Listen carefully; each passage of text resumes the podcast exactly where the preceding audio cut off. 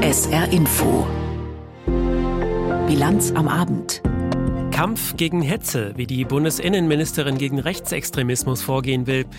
Wahlkampf im Netz, wie die Parteien Menschen ab 16 für die Europawahl gewinnen zu versuchen und Entscheidung im Senat, wie die Ukraine-Hilfen der USA eine wichtige Hürde nahmen, aber immer noch nicht in trockenen Tüchern sind. Das sind drei unserer Themen in der kommenden halben Stunde.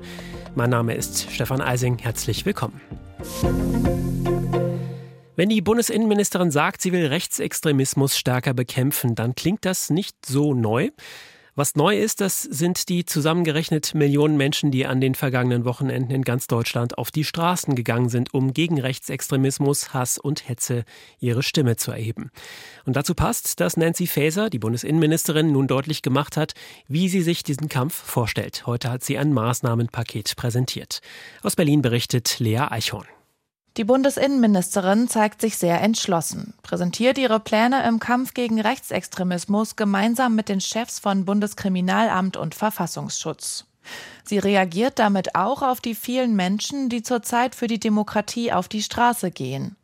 Die Demonstrationen verstehe sie als Ermutigung und Auftrag zugleich. Ich möchte rechtsextremistische Netzwerke genauso behandeln wie Gruppierungen der organisierten Kriminalität. Diejenigen, die den Staat verhöhnen, müssen es mit einem starken Staat zu tun bekommen. Das bedeutet, jeden Rechtsverstoß konsequent zu verfolgen und zu ahnden. Nancy Faeser plant insgesamt 13 Maßnahmen gegen Rechtsextremismus. Einige davon hatte sie schon in einem früheren Aktionsplan angekündigt. Etwa, Ermittler sollen Geldströme an rechtsextremistische Organisationen besser verfolgen können. Dafür will Faeser das Verfassungsschutzgesetz verschärfen.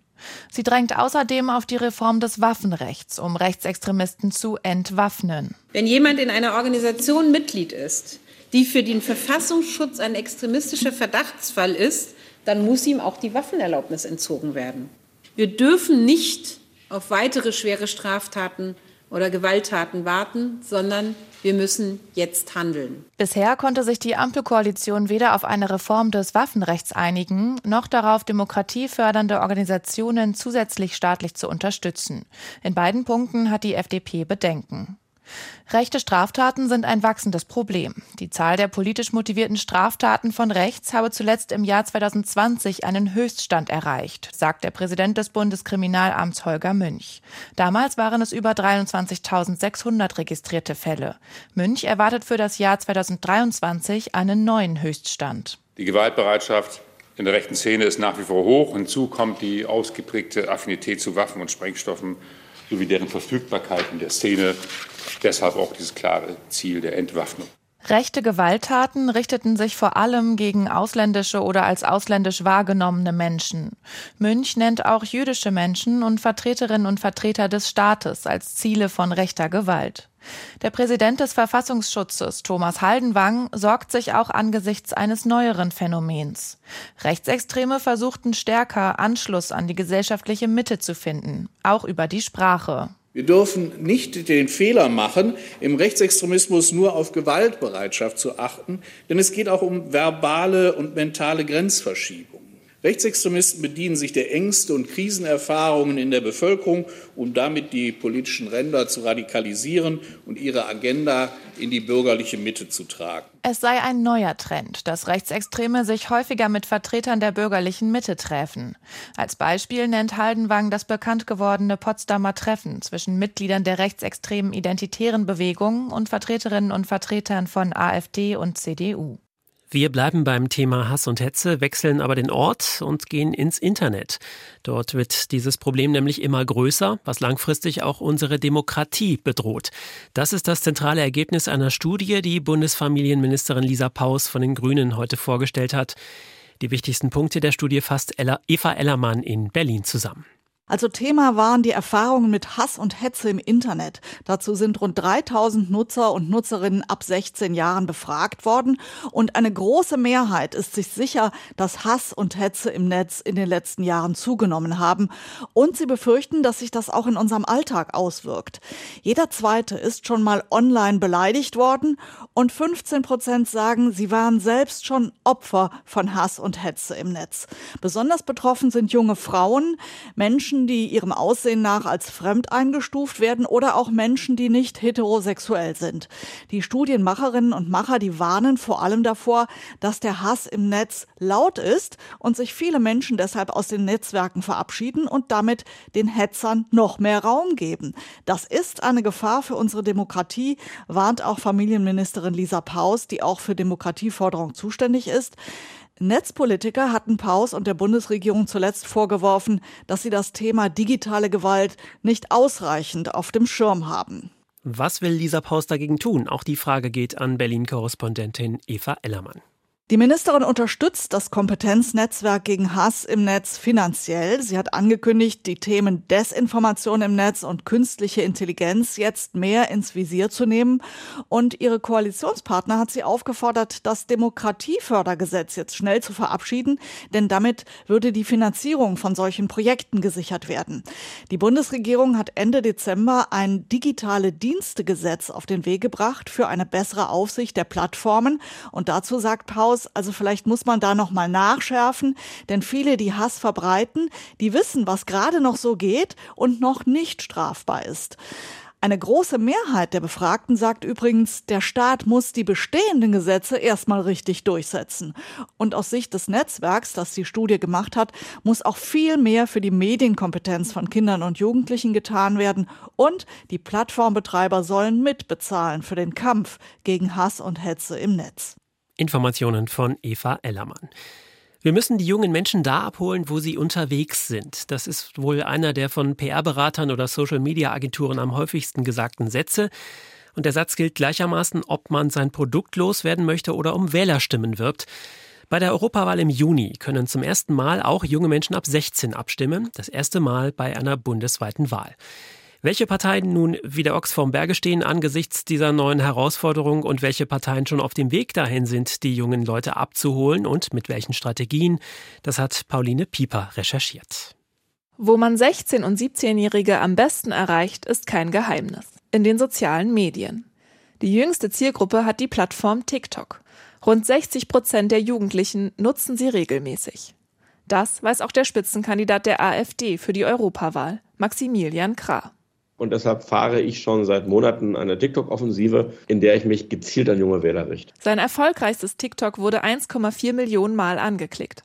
Darin sagt Kra, echte Männer seien rechts und spricht explizit junge Männer an. Jeder dritte junge Mann hatte noch nie eine Freundin. Du gehörst dazu, schau keine Pornos, wähl nicht die Grünen, geh raus an die frische Luft. Bei solchen privaten Themen anzusetzen, ist Teil seiner Strategie, erklärt Kra. Denn der Großteil junger Menschen sei unpolitisch und die reine Beschränkung, ich erzähle jetzt irgendwas über Arbeitsmarktpolitik, das wird jetzt keinen jungen Wähler in irgendeiner Form erreichen. Aber wenn man ihm sagt, hey, du stehst jetzt an der Schwelle zum Erwachsenwerden, was erwartet dich? Äh, wovor hast du Sorgen? Aber was kannst du auch selbst machen, dass das gelingt? Dann wird er zuhören. Diese Strategie scheint aufzugehen. Die in Teilen rechtsextreme AfD ist auf TikTok erfolgreicher als alle anderen Parteien. Und zumindest Marie-Agnes Strack-Zimmermann will nicht persönlich dagegenhalten. Ich lehne TikTok ab, sagt die Spitzenkandidatin der FDP für die Europawahl. Sie findet, TikTok-Videos vereinfachen und verkürzen zu sehr. Das habe ich zwei, dreimal mitgemacht und fand das mit Verlaub so dämlich. Und junge Menschen, sagt Strack-Zimmermann, könne man auch anders erreichen. Die, die wirklich interessiert sind an Europa, die auch bereit sind, zur Wahl zu gehen, die haben mehr im Hirn, als nur TikTok zu konsumieren. Kevin Kühnert, Generalsekretär der SPD, sagt auch seine Partei habe mit TikTok lange gehadert, aber TikTok ist Realität für Millionen Menschen, nicht nur junge Menschen in Deutschland. Und da findet politische Meinungsbildung und auch Propaganda statt, insbesondere von rechts außen. Und sich jetzt TikTok zu verweigern, hieße einfach, ähm, junge, aber auch ältere Menschen dort mit der Propaganda alleine zu lassen. Deswegen setze nun auch die SPD auf TikTok. Die AfD will Kühnert sich dabei aber nicht zum Vorbild nehmen. Man kann und darf ein Stinktier nicht überstinken. Die AfD ist das Stinktier im Netz und weder wollen noch können wir die in puncto Lautstärke und Beleidigung überbieten. Stattdessen setzt die SPD laut Kühnert auf sachliche Videos, die trotzdem den Sehgewohnheiten junger Menschen entsprechen. Das bedeutet direkte Ansprache, knackige Aussagen, schnelle Schnitte. Bei der Spitzenkandidatin der SPD, Katharina Barley, klingt das dann so. Ärgert euch das auch? Ihr überweist etwas? Bei euch geht sofort vom Konto runter, aber der Empfänger kriegt es erst Tage später. Damit macht die EU jetzt Schluss. Immerhin 200.000 Aufrufe hat das Video auf TikTok. Und damit mehr als jedes andere auf dem Kanal der Spitzenkandidatin. Welche Partei die jungen Menschen am Ende überzeugt, wird sich am 9. Juni zeigen. Bei der Europawahl können dann auch rund 1,4 Millionen 16- und 17-Jährige wählen. Ein Beitrag von Pauline Pieper. Eigentlich müssten sich die Regierenden in Kiew wie ein Spielball der US-Politiker fühlen. In einer wochenlangen Hängepartie wurde die Milliardenhilfe für die Ukraine zuletzt zur Verhandlungsmasse im Streit über die Frage, wie man die Grenzen der USA am besten schützt. Heute Mittag dann vermutlich zumindest ein kurzes Aufatmen in Kiew. Der US-Senat hat das Hilfspaket für die Ukraine gebilligt. Das wandert jetzt aber erst einmal weiter ins Repräsentantenhaus. Und dort ist eine Zustimmung keineswegs sicher. Aus Washington berichtet Claudia Sache. On this vote, the yeas are 70, the nays are 29. The bill, as amended, passes. 70 Stimmen dafür und 29 Stimmen dagegen. In den frühen Morgenstunden hat der US-Senat ein Gesetz verabschiedet, das Hilfen in Höhe von rund 95 Milliarden Dollar für die Ukraine, Israel und Taiwan vorsieht. Es war nicht nur eine lange Nacht für die Senatorinnen und Senatoren, sondern es waren viele Monate des zähen Ringens. It's been a long night, a long weekend and a long few months. But a new day is here and our efforts have been more than worth it. Ihre Mühe sei es mehr als wert gewesen, so der demokratische Mehrheitsführer im Senat Chuck Schumer. Es ist mit Sicherheit Jahre her, wenn nicht Jahrzehnte, dass der Senat ein Gesetz verabschiedet hat, das nicht nur unsere nationale Sicherheit und die unserer Partner betrifft, sondern die Sicherheit der westlichen Demokratie. Das Hilfspaket enthält unter anderem rund 60 Milliarden Dollar an Hilfen für die Ukraine, der Großteil davon für militärische Unterstützung. Eine kleine Gruppe von Republikanern hatte bis zuletzt gegen die Ukraine-Hilfen argumentiert. Der rechte Hardliner J.D. Vance aus Ohio forderte, dass die USA sich mehr auf ihre eigenen Probleme konzentrieren sollten. Apparently, our Republican colleagues uh, Offensichtlich sind unsere republikanischen Kollegen lange nicht so vereint, wie wir dachten. Je näher wir einer Verhandlungslösung kamen, desto mehr wurde klar, dass für eine kleine Gruppe Republikaner die Ukraine-Hilfen wichtiger sind als die Sicherung der amerikanischen Südgrenze. Package than they did about securing the American southern border. Tatsächlich sind die Republikaner in Sachen Ukraine-Hilfen gespalten. Zuvor war ein Gesetzesentwurf im Senat gescheitert, der die Auslandshilfen an strengere Einwanderungsregeln geknüpft hatte. Ursprünglich wollten die Republikaner der Unterstützung für die Ukraine nur zustimmen, wenn gleichzeitig die Grenze zwischen den USA und Mexiko stärker gesichert würde. Ex-Präsident Trump hat im Hintergrund Druck auf die Republikaner ausgeübt. Er will mit dem Thema illegale Einwanderung Wahlkampf machen und war daher nicht an einer Lösung interessiert. Einer der zentralen Unterstützer des milliardenschweren Hilfspakets ist der Republikaner Mitch McConnell. Der 81-Jährige sagte bereits am Sonntag, die Augen der Welt seien auf den Senat gerichtet. America has been an inseparable partner in the security of Europe, not out of charity, but because our own security and prosperity. Amerika war immer ein untrennbarer Partner der Sicherheit in Europa, nicht aus Barmherzigkeit, sondern weil unser eigener Wohlstand und unsere Sicherheit davon abhängen, so McConnell. Der Gesetzesentwurf geht nun an die zweite Kammer des US-Kongress. Ob das Repräsentantenhaus mit seiner republikanischen Mehrheit die Hilfen absegnet, gilt als fraglich. Sprecher Mike Johnson hat bereits in Frage gestellt, ob er das Gesetz dort überhaupt zur Abstimmung stellen wird. Der rechte Flügel der Republikaner hat bereits vor Wochen klargemacht, dass er dem Militärhilfepaket niemals zustimmen wird. Claudia Sarre hat aus Washington berichtet. Und wir bleiben beim Thema Ukraine. Ein Ortsname aus der Ukraine, den wir in letzter Zeit nicht mehr so häufig gehört haben, ist Saporischia. Das ist zunächst mal keine schlechte Nachricht, denn in Saporischia steht das größte Atomkraftwerk Europas und dass es von dort nichts Neues gibt, heißt ja, dass die Lage dort zumindest stabil ist, könnte man denken. Ein Trugschluss, sagt der ehemalige Cheftechniker des Kraftwerks. Tatsächlich, so hat er dem ARD-Politmagazin Report Mainz verraten, wird die Bedrohung durch einen atomaren Unfall in Saporischia immer größer. Nick Schader berichtet. Oleg Duda hat seit Mitte der 80er Jahre im Kernkraftwerk Saporischia gearbeitet. In den letzten Jahren war er verantwortlich für alle sechs Reaktoren, hatte hunderte Mitarbeiter unter sich. Im März 2022 wurde das Kernkraftwerk von der russischen Armee eingenommen. Das Kommando übernahmen Militärs und Vertreter des russischen Staatskonzerns Rosatom, erzählt Oleg Duda. Rosatom ist ein russisches Staatsunternehmen und der Staat konnte die Eroberung dieser Anlage durch die Armee nicht ohne Hilfe dieser Experten schaffen. Die Vertreter von Rosatom haben zu uns gesagt, das Kernkraftwerk gehört jetzt zu Rosatom. Er und seine Kollegen seien dann immer mehr unter Druck gesetzt worden, Arbeitsverträge mit Rosatom zu unterschreiben. Weil sich die allermeisten ukrainischen Mitarbeiter weigerten, hätten die russischen Besatzer in einem Keller des Kraftwerks angefangen zu foltern. Meinem Kollegen, einem Schichtleiter, wurden die Sehnen an Armen und Beinen durchgeschnitten, weil die Russen von ihm verlangten, einen Vertrag zu unterschreiben. Solche Quälereien sieht man sonst nur in Horrorfilmen. Nach mehreren Monaten der Besatzung sei auch er geflohen, so wie viele seiner Kollegen, erzählt der Techniker. Daher habe Russland angefangen, unerfahrene russische Arbeiter nach Saporischia zu schicken. Doch diese könnten das Kernkraftwerk gar nicht sicher bedienen. Das Risiko besteht darin, dass wir mit Rosatom unterschiedliche Notfallverfahren haben. Die Russen kennen unsere Abläufe nicht. Wenn etwas passiert, werden sie überhaupt nicht wissen, was zu tun ist. Der russische Staatskonzern Rosatom, der direkt Putin unterstellt ist, hat die Foltervorwürfe bestritten und behauptet, der Betrieb des Kernkraftwerks sei absolut sicher. Allerdings hat auch die Internationale Atomenergiebehörde IAEA e auf die dramatische Personalsituation in Saporischia bereits hingewiesen. Oleg Duda lebt mittlerweile in Deutschland und fühlt sich hier sicher. Fast täglich hat er noch Kontakt mit seinen verbliebenen Kollegen vor Ort in Saporischia. Um sie macht er sich große Sorgen und um sein Kraftwerk. Wenn es irgendwann möglich ist, möchte er gerne zurückkehren und dort auch wieder arbeiten, in Frieden. Oleg Duda hat die Hoffnung noch nicht aufgegeben.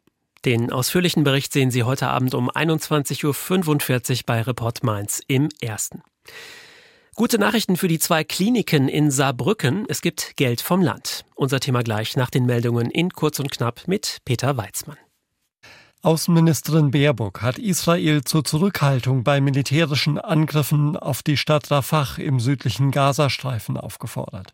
Nach einem Treffen mit dem Außenminister der palästinensischen Autonomiebehörde Maliki sagte sie, zwar habe Israel ein Recht auf Selbstverteidigung gegen die Hamas, nicht aber das Recht, die Zivilbevölkerung im Gazastreifen zu vertreiben.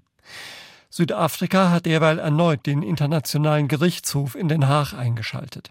Zur Begründung heißt es, die Fortsetzung der israelischen Offensive wäre ein schwerwiegender und nicht wiedergutzumachender Bruch der Völkermordkonvention. Russland hat die estnische Regierungschefin Kallas zur Verhandlung ausgeschrieben. Wie die Regierung in Moskau mitteilte, werden ihr feindselige Handlungen gegen Russland vorgeworfen. Den Angaben nach wird auch nach dem litauischen Kulturminister Kai Ries und dem estnischen Staatssekretär Peterkop gefahndet. Kallas hat das russische Vorgehen als übliche Einschüchterungstaktik bezeichnet. Estland werde die Ukraine im Krieg gegen Russland weiterhin unterstützen und gegen die russische Propaganda vorgehen, so die Ministerpräsidentin. Die Lufthansa hat ihrem Bodenpersonal nach dem Warnstreik in der letzten Woche ein neues Tarifangebot vorgelegt. Demnach bietet das Unternehmen allen Beschäftigten eine Inflationsausgleichsprämie von 3000 Euro. Die Laufzeit des Tarifvertrages solle von 36 auf 25 Monate reduziert werden. Die Gewerkschaft Verdi begrüßte das Entgegenkommen, kritisierte die Erhöhung aber als zu niedrig und zu spät.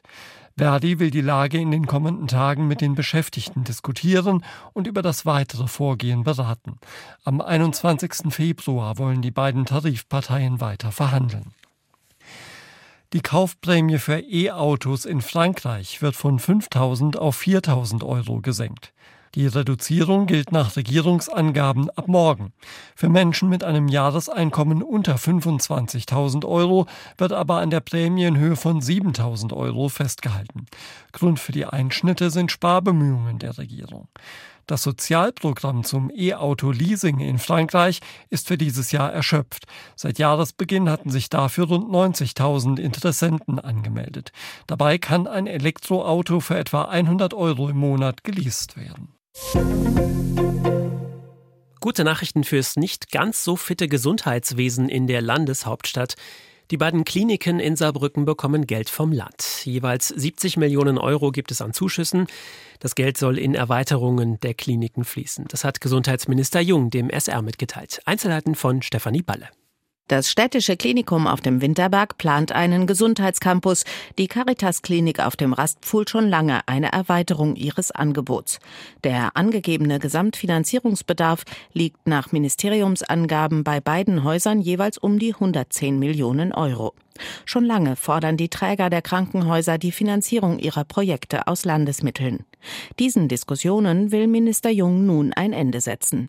Mit der Zusage der Förderung über den Festbetrag von jeweils 70 Millionen Euro verknüpft er allerdings Gespräche mit den Trägern über den Abbau von Doppelstrukturen. Mit der Mittelzusage an die beiden großen Kliniken hätten diese nun Planungssicherheit. Dies sei ein Signal an die Träger, dass das Land zu seiner Verantwortung stehe, so jung. Die Zusage an die Saarbrücker Kliniken gebe er jetzt, weil die weitere Planung der Krankenhauslandschaft noch sehr von den Vorgaben aus Berlin abhänge. Und da gebe es noch viele Unsicherheiten. Stefanie Balle hat berichtet. Wenn eine Drainage gelegt werden soll, dann denken viele im ersten Moment an innere Medizin. Der Patient, um den es jetzt geht, ist zwar kein lebendes Wesen, aber trotzdem chronisch krank, das Ludwigsparkstadion in Saarbrücken. Das braucht auch eine Drainage. Erst vorige Tage musste das Pokalspiel gegen Mönchengladbach abgesagt werden, weil der lang anhaltende Regen das Spielfeld so durchnässt hatte, dass auch der tapfere Einsatz von Mitarbeitern mit Laubbläsern keine Rettung brachte. Eine Drainage gibt es jetzt zwar immer noch nicht, aber zumindest schon mal kurzfristig einen neuen Rasen. Matthew Jenny Schön berichtet. Bagger tragen die rund 5 cm dicke Rasenschicht bereits ab. In dieser Tiefe habe sich nämlich eine sogenannte Sperrschicht gebildet, stellten Gutachter in den vergangenen Tagen fest. Die habe verhindert, dass das Wasser vor dem DFB-Pokalspiel gegen Borussia Mönchengladbach abfließen konnte. Die fehlerhafte Drainage sei demnach nicht schuld an der Spielabsage vor gut einer Woche gewesen. Der neue Rasen soll in den kommenden Tagen aufgebracht werden. Bis der fest verwachsen ist, dauert es aber einige Tage. Laut Stadt könnte bei guten Witterungsverhältnissen bereits das nächste Heimspiel des FCS am 25. Februar gegen Arminia Bielefeld wie geplant im Ludwigspark stattfinden. Auch das Nachholspiel im DFB-Pokal am 12. März können in der Landeshauptstadt gespielt werden. Der kurzfristige Rasenaustausch kostet die Stadt als Stadioneigentümerin rund 200.000 Euro. Informationen von Matthew Genet, schön aus der SR Sportredaktion. Bundeslandwirtschaftsminister Özdemir hat seine Pläne für einen Tierwohlcent gegen Kritik verteidigt. Er war bei der Eröffnung der Biofach in Nürnberg. Das ist die international führende Messe für ökologische Lebensmittel. Özdemir sagte schon, die Zukunftskommission Landwirtschaft habe vergleichbare Pläne vorgelegt, und zwar unter einer CDU-Regierung. Dementsprechend deutlich wurde Özdemir heute. Die Kommission wurde geführt durch jemand Schwarzes, eingesetzt durch jemand Schwarzes, die Kanzlerin schwarz, in Bayern Minister schwarz. Da galten die Argumente nicht, jetzt gelten sie auf einmal, wo ein grüner Minister ist. Ich sage Ihnen, was das ist. Das ist einfach Heuchelei. Das ist einfach wir wollen gar nicht, dass die Tierhaltung in Deutschland in Zukunft hat. Der Grünen-Politiker hatte vergangene Woche einen Preisaufschlag für Fleisch vorgeschlagen. Wer seinen Vorschlag zum Tierwohlcent ablehne, solle einen eigenen vorlegen, so der Bundeslandwirtschaftsminister. Darüber hinaus sprach sich Özdemir mit Blick auf die Proteste der Landwirte dafür aus, bürokratische Hürden, und zwar auch für Biobauern, abzubauen. Wir müssen und wir können das besser machen. Und wir können es auch, wenn Bund und Länder hier konstruktiv zusammenarbeiten. Özdemir verwies zudem auf die Biostrategie 2030. Diese sieht vor, den Anteil ökologischer Flächen bis zum Ende des Jahrzehnts auf 30 Prozent zu erhöhen. Laut aktuellen Zahlen, die der Bund Ökologische Lebensmittelwirtschaft BÖLW auf der Biofach vorgelegt hat, stieg dieser Anteil zuletzt nur langsam auf knapp 12 Prozent. Mit Blick auf den Umsatz sieht die Biobranche wieder positiv in die Zukunft. 2023 betrug der Umsatz von Bioprodukten 16,1 Milliarden Euro, ein Plus von 5 Prozent im Vergleich zum Vorjahr. Tina Andres, Vorstandsvorsitzende des Bund Ökologische Lebensmittelwirtschaft BÖLW. Aus einer Krise muss man sich auch ein Stück weit herausarbeiten. Und wir sehen Anfang dieses Jahres sehr, sehr gute Tendenzen, dass die Aufwärtsbewegung weitergeht. Die Schockstarre der Verbraucher ist überwunden. Und tatsächlich befinden wir uns in einem sanften Aufwind, aber wir sind davon überzeugt, dass er weitergeht. Und wir werden dieses Eisen natürlich auch schmieden, solange es heiß ist. Den Aufwind in der Biobranche sollen auch Neuheiten stärken, die auf der Biofach vorgestellt werden. Jahr für Jahr präsentieren Start-ups und etablierte Firmen und Unternehmen hier ihre Produktneuheiten. Dieses Jahr gehören dazu Getränke, ob alkoholfrei als Ersatz für Sekt oder Wein oder Kakao mit Pilzextrakten. Tobias Fischer von der Berliner Firma Gutmut Food stellt den Pilzkakao vor. Und wir merken aber auch, seitdem wir sie im Webshop haben, ein Trendthema sind. Sie laufen sehr gut und sie sind auch gerade für die Kaffeefraktion, wo immer mehr weggehen, ein sehr gutes Ersatzprodukt oder eine Alternative, positiver vielleicht gesagt, weil sie belebend sind. Der Kakao hat auch belebende, anregende Eigenschaften, aber das Ganze ist mehr sanfter. Eindrücke von der Messe Biofach in Nürnberg. Eleonore Birkenstock war dort. Der Preis für das Wort, das man am wenigsten über einem Brief lesen möchte, dieser Preis geht in dieser Sendung wohl an das Wort Nachzahlung. Aktuell berichten die Verbraucherzentralen und Mietervereine über außergewöhnlich viele Beschwerden wegen hoher Nachzahlungen beim Gas. Bis zu 1000 Euro seien keine Seltenheit. Jetzt bekommen Mieterinnen und Mieter also die stark gestiegenen Gaspreise der Jahre 2021 und 2022 zu spüren. Norbert Hackel berichtet. Der Heizkörper in ihrem Wohnzimmer sollte Gerda Arendt eigentlich warm halten. Doch nun macht er sie offensichtlich arm. Die Rentnerin lebt in einer Zweiraumwohnung mit 57 Quadratmetern in Gommern bei Magdeburg. Nur den Heizkörper im Wohnzimmer hat sie aufgedreht, wie sie sagt. Ende November kommt die Heizkostenabrechnung für das Jahr 2022. Sie ist schockiert. Die verlangte Nachzahlung 8.026 Euro und 26 Cent. Die sind aber verrückt. Das ist ja unmöglich. Ein Heizkörper kann das ja nicht verbrauchen, so viel. Da müsste ich ja mich grillen. Gerda Arendt ist nicht die einzige im Haus, die Sorgen mit den Heizkosten hat.